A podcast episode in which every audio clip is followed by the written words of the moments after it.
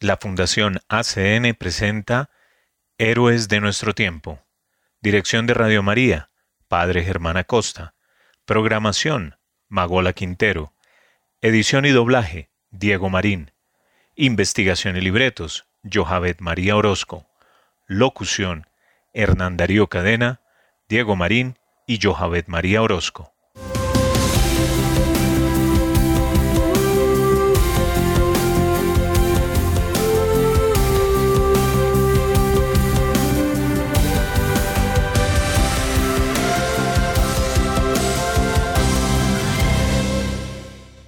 Bienvenidos a Héroes de nuestro tiempo, un programa realizado por la Fundación ACN. Acá visibilizamos a la iglesia sufriente y perseguida y tratamos de generar conciencia acerca de una realidad que muchas veces es ajena a nosotros, pero que sí ocurre. Además, le damos rostro al trabajo silencioso de hombres y mujeres de fe que viven el Evangelio. Vamos a escuchar la versión instrumental de Hijo, levántate canción interpretada por el grupo Betsaida.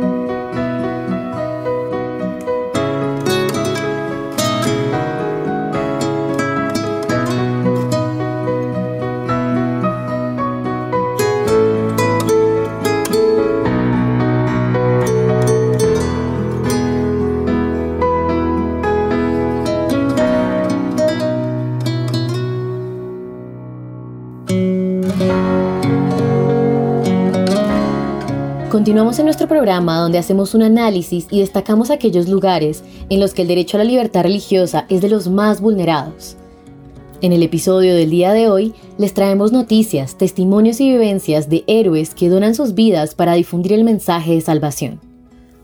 Hoy, en nuestra sección ACN Noticias, escucharemos tres historias que nos deben a la realidad de la Iglesia en diferentes lugares del mundo. Atendamos. Los hinduistas radicales quieren dividir y vencer, dice un obispo indio. Ante los recientes conflictos interreligiosos en Manipur, en los que han muerto más de 50 personas, un obispo indio afirma que la iglesia está preocupada por el creciente radicalismo, pero también añade que la mayoría de los indios valoran y aprecian la presencia cristiana, que ofrece servicios como hospitales, escuelas y organizaciones de ayuda.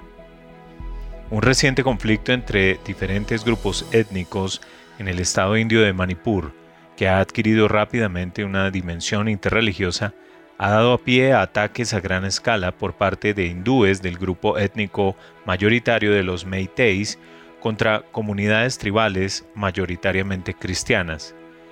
Decenas de personas han muerto y varias iglesias ardieron durante los enfrentamientos.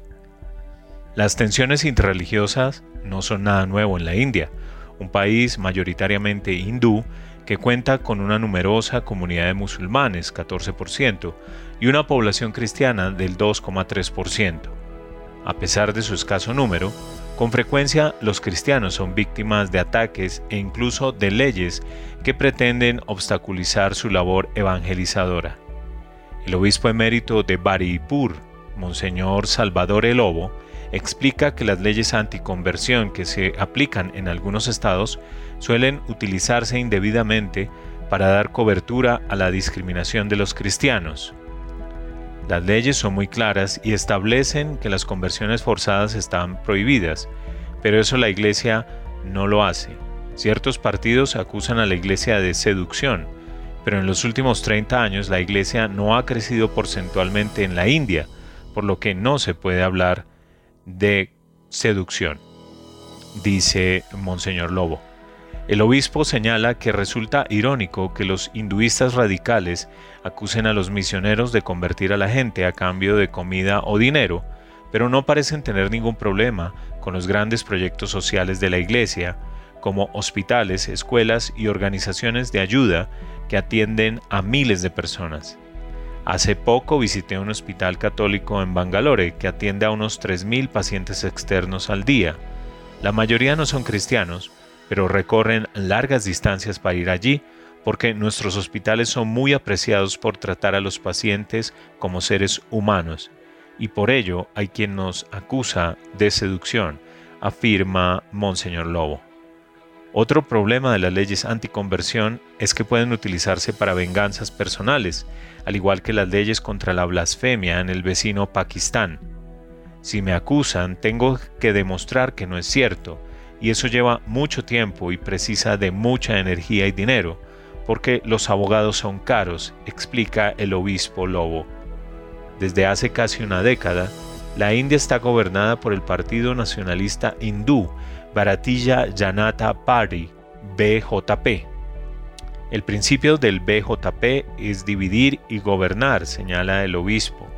A pesar de que el cristianismo está presente en India desde hace casi 2000 años, los hinduistas radicales suelen presentarlos como no indios. Esta retórica la utilizan para motivar a sus votantes y ganar elecciones, pero el resultado es una persistente tensión anticristiana en muchas partes del país, si bien no en todas. Los hindúes y los musulmanes no tienen la costumbre de acudir regularmente a sus templos o mezquitas. En su lugar suelen rezar con sus familias. Pero como nuestras iglesias se llenan una vez a la semana y a veces a diario, da la impresión de que somos más numerosos de lo que realmente sucede. Eso nos convierte en blanco de este tipo de discriminación, explica Monseñor Lobo.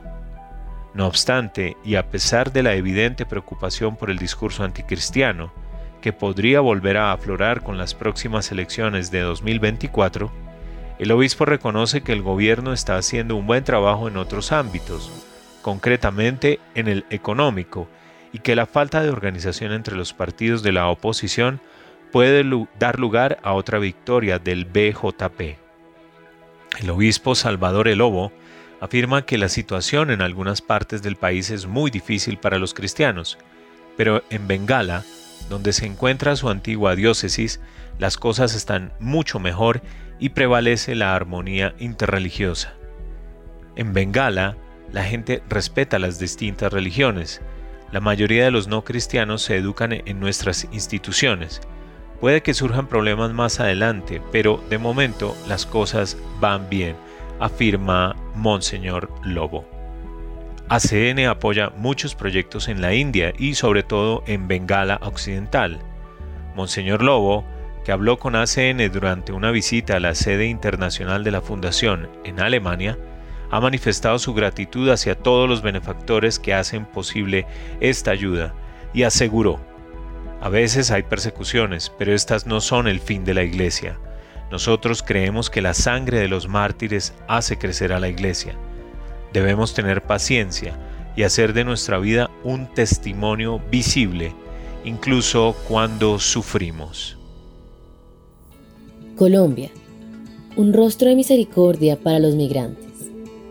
Situada en el Caribe colombiano, al noroccidente del país andino, la playa de Necoclí, antes un famoso punto turístico, recibe diariamente a cientos de migrantes, cuya existencia se reduce a lo que llevan consigo y a su esperanza de alcanzar el sueño norteamericano, por el que se arriesgan a recorrer una peligrosa ruta. En esta zona, las religiosas son un rostro de misericordia y el consuelo para estos viajeros, en su mayoría venezolanos, quienes cargan un equipaje que contiene infortunios y malas experiencias. A través de la diócesis de Apartado, estas misioneras reciben el apoyo económico de la Fundación Pontificia ACN, que les permite continuar con esa labor, en la que la Iglesia Católica local es pionera. ACN dialoga con tres religiosas que trabajan aquí para ofrecer esperanza y mitigar el drama de estas personas. Para la hermana Gloria Gelput Mayama, perteneciente a la comunidad de las hermanas franciscanas de María Inmaculada, los migrantes son un constante recordatorio de aquello que el Señor nos dice en el Evangelio. Tuve hambre y me diste de comer. De allí viene la reacción inmediata ante un niño con hambre. Allí está Cristo. Es mi deber como creyente velar porque Él coma. Jesús está en cada instante, afirma la hermana. Todos los días las religiosas reciben la visita de los migrantes, quienes las buscan en la parroquia Nuestra Señora del Carmen de Necoclí, lugar donde realizan su apostolado, o ellas salen a su encuentro en los recorridos diarios que realizan desde las 5 de la mañana para conversar con ellos, enterarse de sus necesidades y buscar alguna forma de apoyarlos. Se han encontrado con migrantes venezolanos, haitianos, cubanos, angoleños, chinos y hasta indios. La vista de los migrantes en la playa es desgarradora. Hay familias con niños pequeños quienes cargan con un solo juguete y tienen poca ropa. Jóvenes que no cesan de contar sobre las vidas frustradas en su país de origen. Hombres y mujeres que lloran porque les robaron todas sus pertenencias en el camino. Heridos acostados en colchonetas improvisadas. Y padres de familia buscando comida para los suyos. A estos últimos se les ve muy delgados, ya que ceden a sus hijos todo el alimento que reciben. Se presentan niños desnutridos, personas sin alimentación, muchas veces algunos no tienen ropa y por eso la iglesia local busca una solución, comenta la hermana Gloria y agrega que han ayudado a tantas personas que ya perdieron la cuenta. La hermana Gloria describe a CN que el caso que más le impactó fue el ver a una migrante haitiana en la playa llorando y pidiendo ayuda. Todos pasan y nadie la mira. Ya no se podía mover de la carpa porque tenía el pie gangrenado y supurando al 100%. Fue difícil comunicarse con ella debido a que hablaba otro idioma. Por la condición de movilidad permanente de los migrantes, las religiosas también saben que quizás tendrán una única oportunidad para brindar ayuda material, espiritual y hasta psicológica a estas personas. Es una población que está en un constante ir y venir. Los que están el día de hoy probablemente mañana ya no estén, al salir temprano tienes la posibilidad de estar cerca de ellos y escucharlos, explica la hermana Gloria a ACN. Muchos embarcarán en los muelles para llegar por mar a Panamá, corriendo el riesgo de morir allí, y el resto atravesará la frontera terrestre, el peligroso tapón del Darién, una densa selva tropical y montañosa.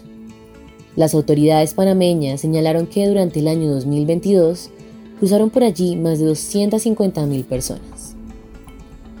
Cuando entras en diálogo con ellos, los migrantes, te hacen una catarsis de todo lo que traen desde el recorrido. Nos cuentan que en tales lugares sintieron que no podían confiar en nadie ni en su sombra. Llegan a la parroquia y encuentran a alguien a quien recurrir y que les genera confianza, dijo la hermana Gloria Helput, y agregó, la cuestión espiritual viene en el que tú le animes, porque hay días en que están con el ánimo por el suelo. Tendemos un puente espiritual para entendernos, porque hay personas que son católicas y debemos dar el espacio para escuchar a quien se nos presente en el camino. ACN acompaña a la hermana Diana Sánchez, franciscana de María Inmaculada, durante su ronda por la playa. La iglesia es la primera en dar ayuda, es el punto de referencia de los migrantes. Ellos llegan y siempre buscan la iglesia, porque les ayuda más rápido. Nosotros tratamos de ser un puente con las otras entidades para trabajar en red. Además, ellos cuentan que en otros lugares la iglesia les ha ayudado, explica la religiosa. La ayuda es para todos. No discriminamos a nadie, si es católico o no. Al hablar sobre la importancia de la presencia de la iglesia en Ecoclí, la hermana Diana afirma, si no está la iglesia, no está nadie. ACN apoyaba a las hermanas en su atención pastoral a los inmigrantes que pasan por la diócesis Hemos financiado la compra de material catequético, los gastos de viaje de las hermanas, la compra de material de cocina y la habilitación de un espacio con algunos equipos técnicos como un proyector y un equipo de sonido. Sierra Leona, las religiosas llevan esperanza a uno de los países más pobres del mundo. La hermana Iana sonríe mientras habla de su misión en Cambia, en un lugar donde no hay electricidad ni otros servicios básicos, las Hermanas de Jesús Misericordioso, una congregación apoyada por la Fundación Internacional ACN, realizan una labor esencial en un país que aún se está recuperando de los horrores de la guerra. Yana es una de las tres hermanas de Jesús Misericordioso que viven actualmente en Cambia, Sierra Leona, donde la gente carece de lo más básico, como baños y electricidad, y, sobre todo, de esperanza en un futuro mejor. Este país aún lidia con los fantasmas de la guerra civil que lo desgarró entre 1991 y 2002, matando a más de 50.000 personas y obligando a más de medio millón a huir de sus hogares. Tras la guerra, llegó el ébola, luego la pandemia. Es un escenario tan trágico que resulta difícil mantener vivos los sueños. Allá, donde vamos intentamos mostrar que Dios es amor, no llevamos mucho tiempo aquí, pero con nuestra forma de vida intentamos transmitir que Dios es misericordioso y amoroso, dice la hermana Yana.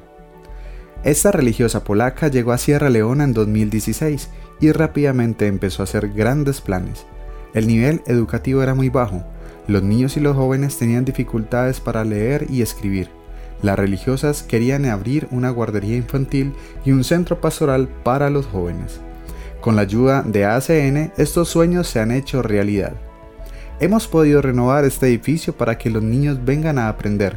Reparamos el tejado y construimos un cuarto de baño. Ahora podemos enseñarle a los niños a utilizarlo y a mejorar su nivel de vida. Aquí vienen todos los días y aprenden, estudian y juegan, pero también reciben una comida caliente, lo que para ellos no es frecuente. Son felices y tienen suerte, dice la hermana Yana que transmite su más profunda gratitud a todos los benefactores que lo han hecho posible. Normalmente ACN no apoya guarderías infantiles, pero Sierra Leona es un caso muy especial, ya que las escuelas y guarderías suelen ser el único vehículo posible para la evangelización. Y es que, aunque la población sea mayoritariamente musulmana, existe respeto generalizado por los valores cristianos, porque la mayoría de los habitantes instruidos han acudido a escuelas católicas. Por eso, los padres no tienen ningún problema en dejar que sus hijos entren en contacto con el cristianismo, incluida la oración. Y así es como surgió el Centro de la Divina Misericordia. Es un lugar donde podemos organizar retiros los fines de semana, pues queremos ayudar a la gente a crecer espiritualmente en la fe. Nosotras, las hermanas, queremos recordar a todo el mundo que todos somos valiosos a los ojos de Dios, porque Jesús dio su vida en la cruz por todos nosotros explica la religiosa AACN. Según la iglesia local, la presencia de estas religiosas ha tenido un impacto muy positivo en la vida de su entorno, especialmente entre jóvenes y niños. Actualmente, unos 100 niños acuden a la guardería y aunque sean muy pequeños, las religiosas esperan que su ejemplo los acompañe el resto de sus vidas. La mayoría de sus familias son de los alrededores. Los domingos suelen vestir a sus hijos con sus mejores galas para llevarlos a rezar con nosotras. Este tipo de evangelización está funcionando. Nosotras no podemos evangelizar mucho con las palabras, pero yo creo que gracias a nuestro ejemplo, muchos de estos niños podrán acercarse a Cristo en el futuro. Impactante realidad que nos hace repensar los privilegios que tenemos como cristianos de Occidente y nos interpela en nuestra manera de obrar. Ahora tendremos una nueva sección especial dirigida por el Padre Astolfo Moreno, presidente de la Fundación Ayuda a la Iglesia que Sufre, titulada Encuentros del Corazón. Escuchemos el conversatorio con el Padre Hugo Alanís.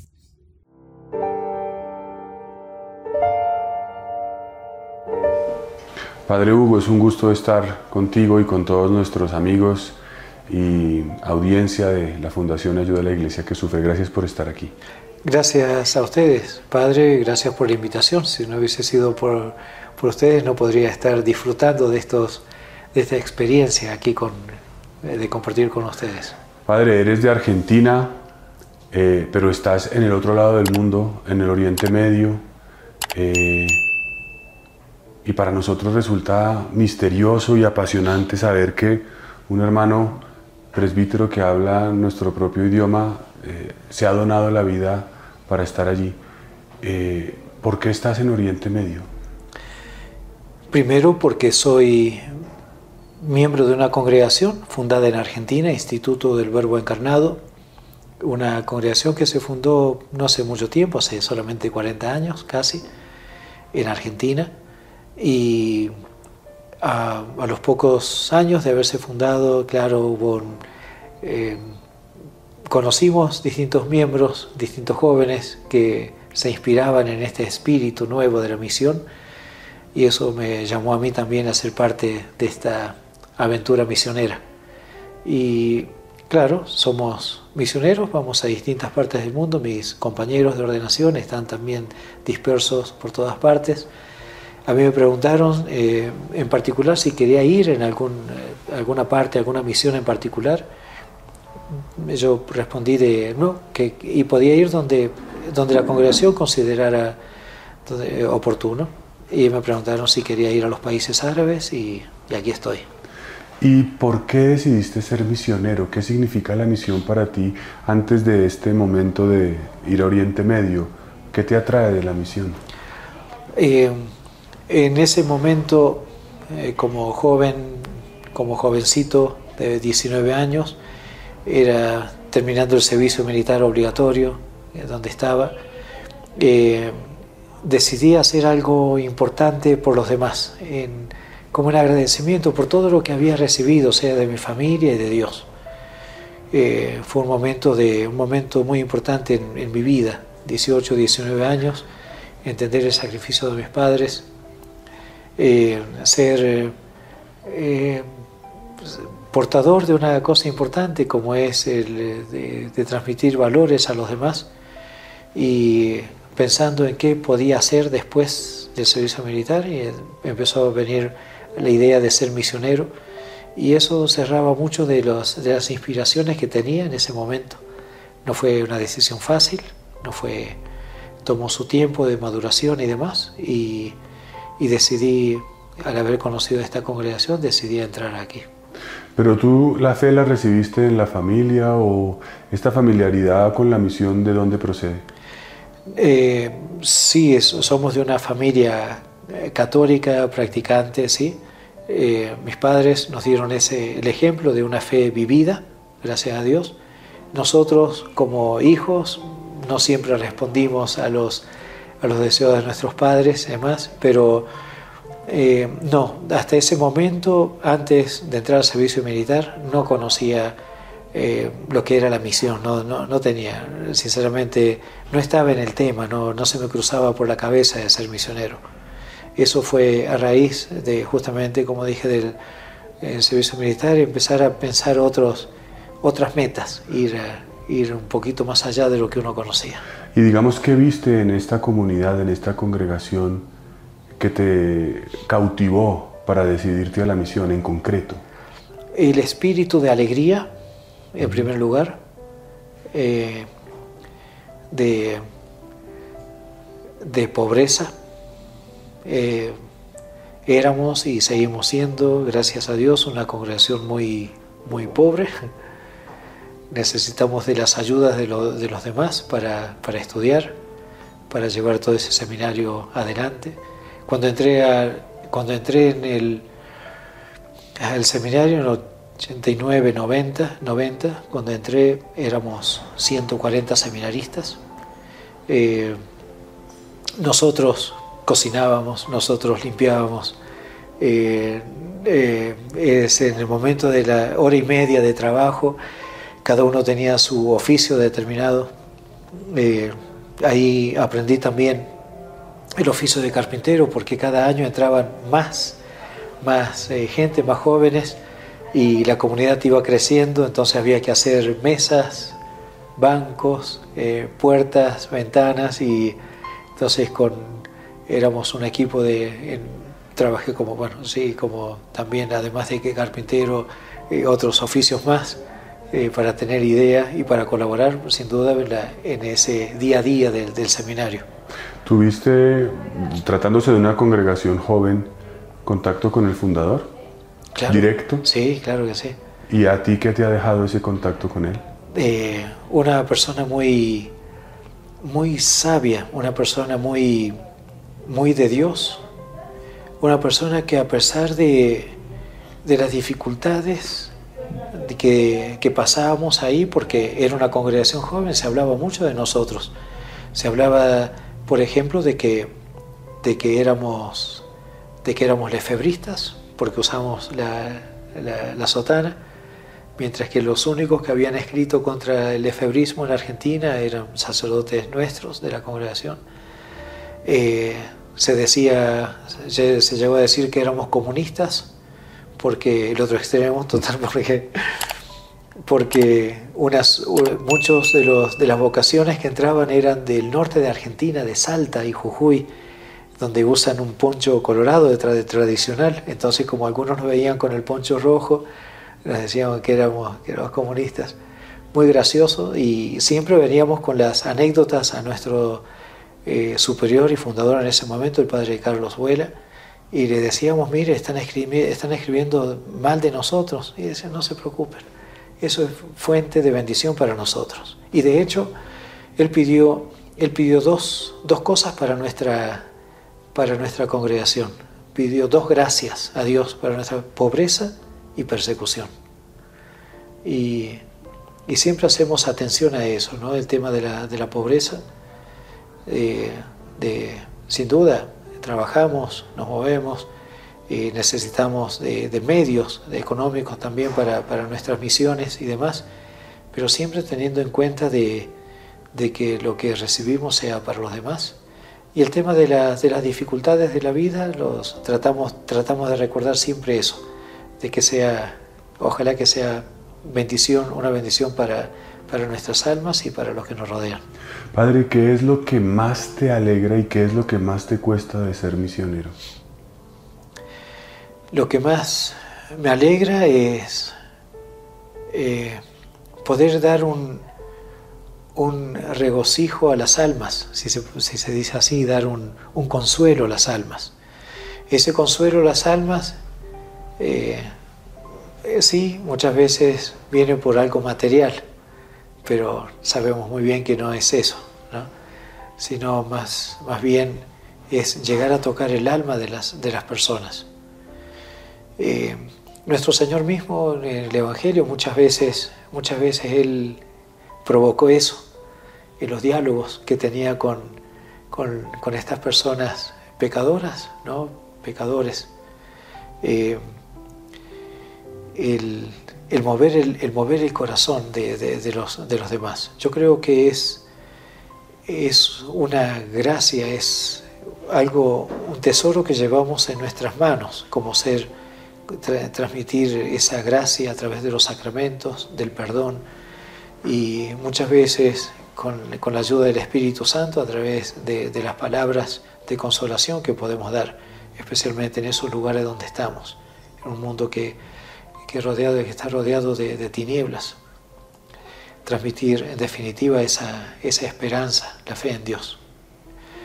Y lo otro, lo más difícil es, es el día a día, ¿no? de, saber de que no somos dignos de este gran don que Dios nos ha dado y tratar de seguir siendo fieles a esta a, lo que Él nos ha encomendado.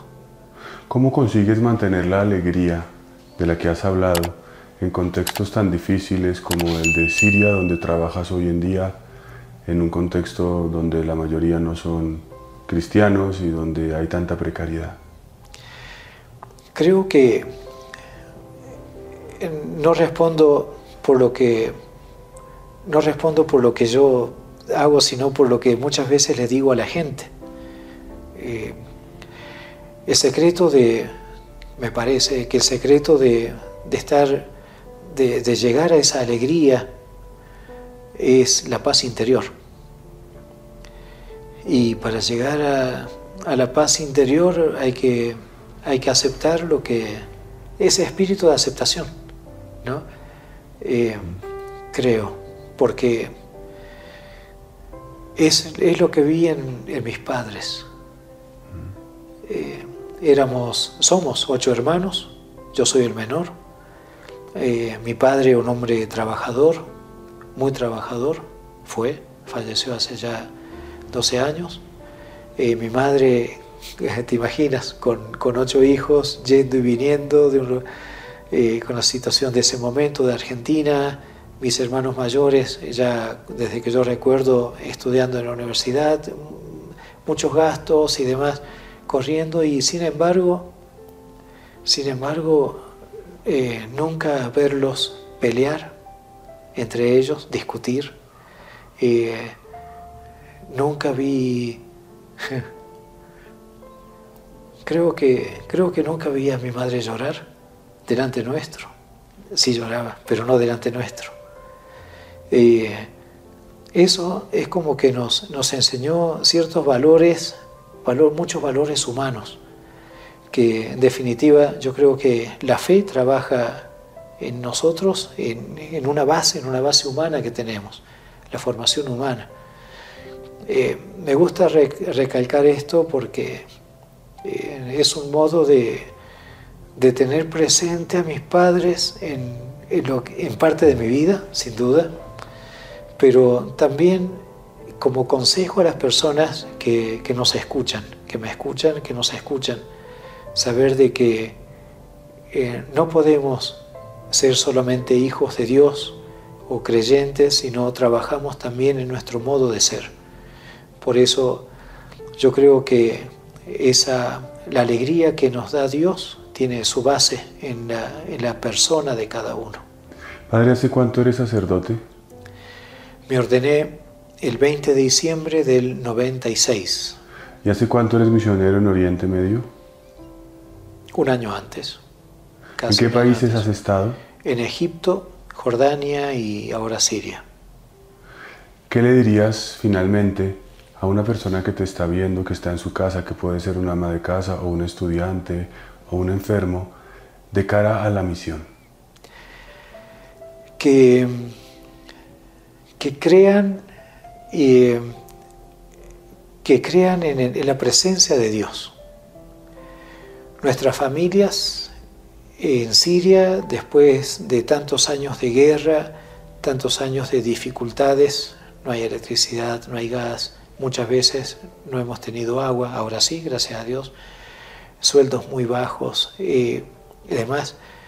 Nuestras familias en medio de tantas dificultades diarias, y permanentes de años, ahora con lo del terremoto, ellos creen en Dios. Y es esa, esa creencia, esa fe en Dios lo que les ayuda a seguir firmes. A las personas que, que me están escuchando, yo les diría de que traten de ser más eh, fieles a esa presencia de Dios. Es decir, mover un poco el alma hacia, hacia Dios. Yo creo que no es simplemente un sentimiento de decir soy creyente, creo en Dios y voy a elevar una, una, oración. No, el mover la voluntad, mover la voluntad hacia algo más. Creo en Dios y quiero hacer esto. Yo creo que ese es el modo de alimentar también a nuestra fe a través de las obras es lo que la fe hace con nuestra, mover, movernos a hacer algo. Es, eh, es como algo, eh, algo recíproco, ¿no? que la fe mueve las obras y las obras aumentan y, y hace más fuerte la fe. A las personas que nos, que, nos, que nos oyen yo diría eso de animarse a dar un testimonio, el testimonio de vida, testimonio de fe. Padre Hugo, gracias por compartir tu experiencia con nosotros. Cuenta con nuestras oraciones y Dios te bendiga. Muchas gracias, Padre, por esta oportunidad. Oraciones. Muchas gracias, Padre Astolfo, por esta maravillosa conversación que tuvo con el Padre Hugo Alanís, misionero en Oriente Medio. En nuestra última sección tenemos No los olvidamos, un espacio que nos trae las historias y vivencias de los héroes que dan su vida por el Evangelio.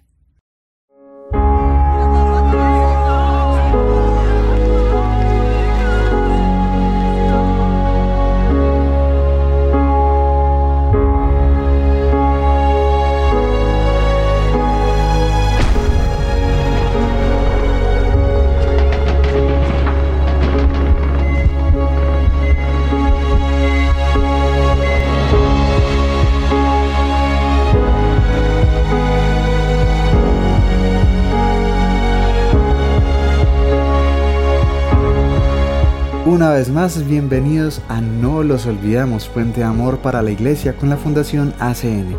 En este segmento hacemos visible esta realidad que poco se conoce, pero que sí ocurre en muchas partes del mundo, la persecución religiosa y el sufrimiento y la necesidad de la iglesia. También somos testigos de la verdad de los héroes silenciosos y anónimos de nuestra iglesia, que gracias a su fe en Cristo son capaces de entregar su propia vida para ofrecer a los otros esperanza y el amor de Dios. En esta oportunidad escucharemos al padre Hugo Alanís, sacerdote argentino misionero en Alepo, Siria, quien nos cuenta la realidad de los cristianos en una región devastada por una guerra olvidada y recientemente por un terremoto demoledor.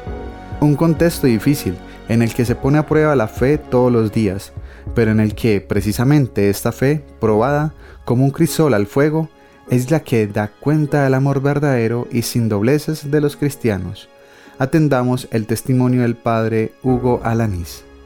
Me llamo padre Hugo Fabián Alanís, soy misionero del Instituto del Verbo Encarnado, eh, misionero en los países de Medio Oriente, en este momento en Alepo, Siria.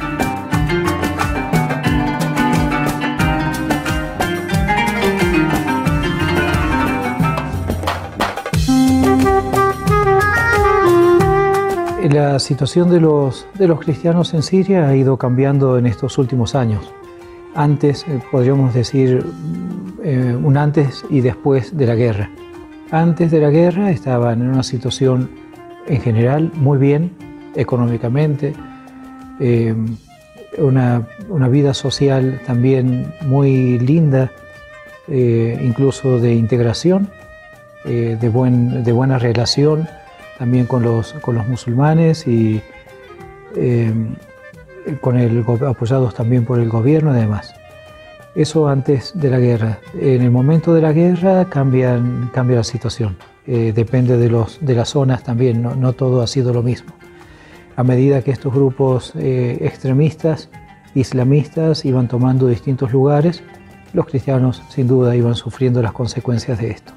Hay algo que los, que, los, cristianos, o por decir así, toda la gente de Medio Oriente tiene que nosotros en Occidente no lo tenemos. Y es por eso que tal vez sea difícil entender directamente a estas personas, que es la identidad religiosa. Eh, para ellos es muy fuerte el tema de la identidad religiosa. Para nosotros no. Yo con mis amigos eh, voy a visitar a mis amigos, mi familia en Argentina, salimos a comer y hablamos de muchísimas, cosas, pero no hablamos ni de, religión, ni de Dios. Son cosas privadas, son cosas muy privadas. En cambio, en Medio Oriente, una de las primeras preguntas que se hace de qué religión eres es, eh, ellos no es, no es tanto para, para separar, para dividir, sino es, es una pregunta común de que ah, tú eres cristiano, yo soy musulmán, tú eres musulmán, yo soy cristiano. Eh, eh, entonces, es parte del conocimiento de la otra persona. Y no solamente eso, sino también la vida de cada uno, la vida personal. No se esconde la, religiosidad. Otra cosa, que aquí sí lo hacemos. Yo puedo ser muy de misa dominical, de, vivir los sacramentos, eh, pero en el trabajo, antes de empezar el trabajo, no me hago, no me hago la señal de la cruz. Es algo privado, mío, es algo personal, ¿no? Que es, eh, en cambio allá no, eh, la gente manifiesta su religiosidad y no es, no es por una eh, por hacer sentir mal al otro, como muchas veces se piensa. No, no, no, es parte, es parte de mi vida. lo demuestro, lo quiero. en el mes de María, por ejemplo, ahí en Siria, en el mes de, María, todas las mujeres, mujeres casadas, jovencitas, eh, niñas, eh, usan el, hábito de la Virgen en las calles. Estamos hablando de Siria en las calles para que vean de que eh, cómo se vive cómo se vive la religiosidad, cómo podemos vivir nuestra fe delante de los demás. Tal vez que no podamos hacer en distintas zonas procesiones, ¿está bien? Pero sí podemos manifestar de modo algo de nuestra, de nuestra vida. Entonces, esa gente va al trabajo, va a la universidad con ese hábito de la Virgen, un hábito celeste. A veces hasta tienen una, una toca, creo que se dice, un, velo Eh, yo las primeras veces que la vi pensé que eran, wow, tantas, tantas, cuántas monjitas que hay aquí. Después me dijeron, no, no, son, son laicos. Solamente que hacen en el mes de María, mes de mayo, hacen, cumplen de, ese modo su religiosidad, hacen promesas. La reinauguración de nuestra pequeña iglesia, Nuestra Señora de la Anunciación, al este de la ciudad de, Alepo, eh, en un barrio en, las, periferias de la ciudad de Alepo. Eh, eso fue en el 2018, a inicios de 2018. Eh, una zona que había quedado devastada, muy golpeada por la guerra, los enfrentamientos. Muchas familias inmediatamente empezaron a acercarse, a rezar ahí y poco a poco empezaron a volver a sus casas. Hasta el día de hoy, gracias a Dios, en ese momento, por ejemplo, teníamos, eh, cuando empezamos la catequesis, después de la inauguración eran solamente 25 niños y ahora hemos llegado casi a 500 niños, es un número muy considerable. Eh, eh, inmediatamente después de la reinauguración, el 21 de abril, a los poquitos días celebramos la primera fiesta, la primera solemnidad de Nuestra Madre del Cielo, Nuestra Señora de Fátima, el 13 de mayo.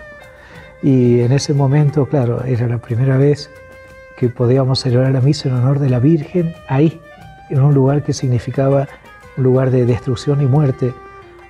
Ahí, en ese mismo lugar, estábamos celebrando la misa a la Virgen, con la presencia de muchas familias que ya estaban volviendo, se estaban acercando. Eh, yo estaba muy emocionado, muy contento, eh, y al final de la misa eh, salió, me salió así, decir, escríbanle una carta a la Virgen pidiéndole lo que quieran. Las casitas de esta gente son casas muy humildes. Eh, no solamente han sido golpeadas por la guerra y demás, sino saqueadas, sino que las casas son muy pequeñas y, eh, viejitas de mal estado además. Tanto de que no tienen dos tacitas, por decir así, iguales para tomar el té o el café. Falta muchísimo, no, tienen muchas cosas en, sus casas. Entonces pidan lo que quieran y en ese momento digo, uy, si me piden una nevera, un lavarropas, ¿qué voy a hacer? Digo, bueno, ya yo lo dije. La gente me preguntaba, ¿sí? ¿Pedimos lo que querramos? Sí, sí, sí. Y dije, si no lo puedo hacer ahora, la Virgen en algún momento, si ella lo quiere, se lo va a conceder. Escribieron las cartas, unas, algunas familias ese mismo día lo entregaron, otras al día siguiente, y al empezar a abrir las cartas y leer lo que, que habían escrito, me di cuenta de que nadie había pedido algo material. Ninguna de estas familias había pedido algo material. Eh, tenían la oportunidad de hacerlo. Eh, de hecho, les había dicho de que pidan lo que quisieran y no. Ellas, casi todas, todavía las tengo las cartas.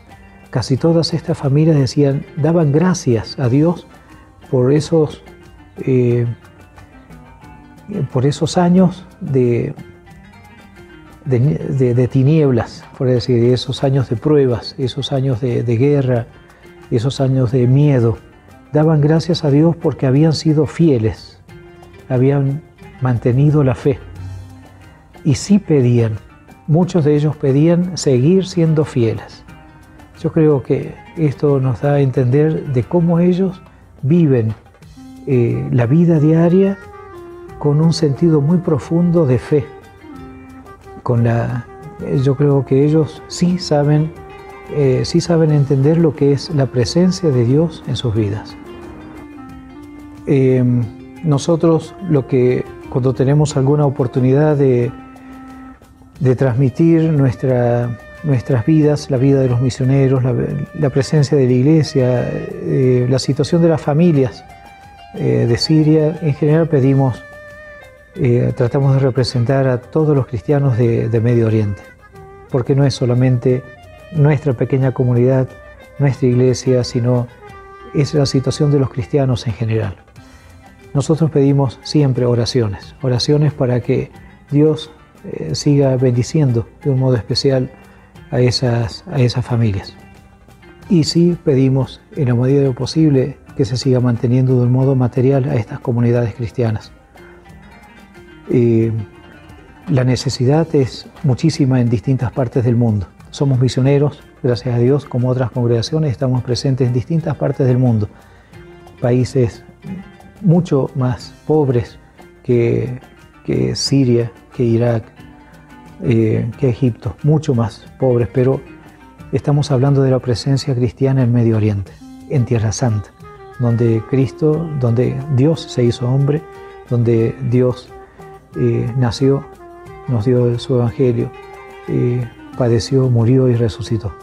Esa tierra que Él pisó, donde Él eligió los primeros cristianos. Eh, esa gente de hoy que son descendientes de los primeros, descendientes de los primeros cristianos, sin duda. Ellos necesitan el apoyo de la iglesia. Y oraciones por la paz en todo el mundo y nosotros también pedimos por vuestras intenciones. Gracias al padre Hugo Alanís, cuyo testimonio es realmente edificante, sobre todo para quienes podemos ejercer nuestra fe con total libertad. Estos cristianos de los que habla el padre Hugo, más allá de ser quienes reciben la evangelización, en realidad son quienes nos catequizan con su ejemplo, de fe profunda y alegre, con su muestra de quien vive en Jesús no debe temer a nada, pues ya disfruta de la fuente de amor que no se agota. Por supuesto, las dificultades en Siria, especialmente las económicas, siguen existiendo, y esta población requiere nuestras oraciones y nuestra caridad. El Padre Hugo hace un llamado a la generosidad de todos, que puede impactar positivamente la vida de los más necesitados, tal como ocurre con las ayudas de los benefactores de la Fundación ACN alrededor del mundo, a quienes siempre agradecemos. Esta ayuda permite que podamos decir a estos héroes silenciosos de nuestra iglesia, no los olvidamos. Dios te bendiga. Este testimonio nos enseña cómo desde las pequeñas acciones se puede generar un gran impacto en la vida de muchas personas. En nuestra última sección del día de hoy, Dones de Esperanza, conoceremos la iniciativa más reciente de la Fundación ACN para ayudar a los cristianos perseguidos y necesitados en el mundo. Yo soy padre Antonio Smenger, párroco de Virgen de Asunción de Apurna, esta parroquia. Entonces, nosotros realmente expresamos la gratitud por el proyecto de las intenciones de misa. Porque nosotros celebramos muchas veces sin intenciones. En el momento que han llegado esos intenciones, es un alivio, un alivio para nosotros, para desplazamiento, para hacer todo lo que queremos, porque es un proyecto bastante bueno. Y agradecemos realmente a los donantes que nos están dando esta oferta sin conocernos, pero todo por el bien de la iglesia. Por eso rezamos por ellos y esperamos que ellos también rezan por nosotros, porque es, para el bien de la iglesia. Muchas gracias. Con esta invitación concluimos por hoy Héroes de nuestro tiempo. Muchas gracias por su compañía y su sintonía.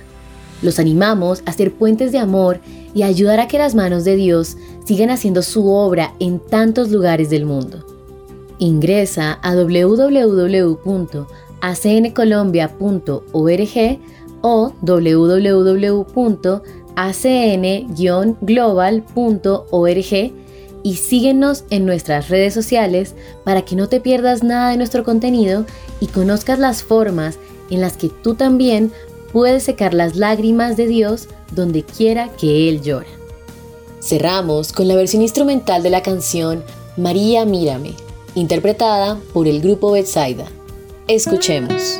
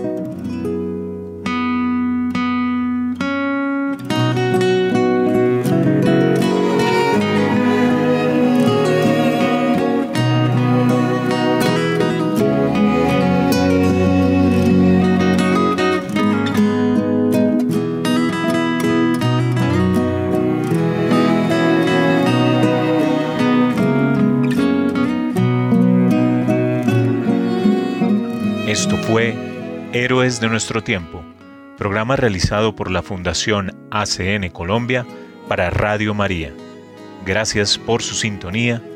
Dios los bendiga.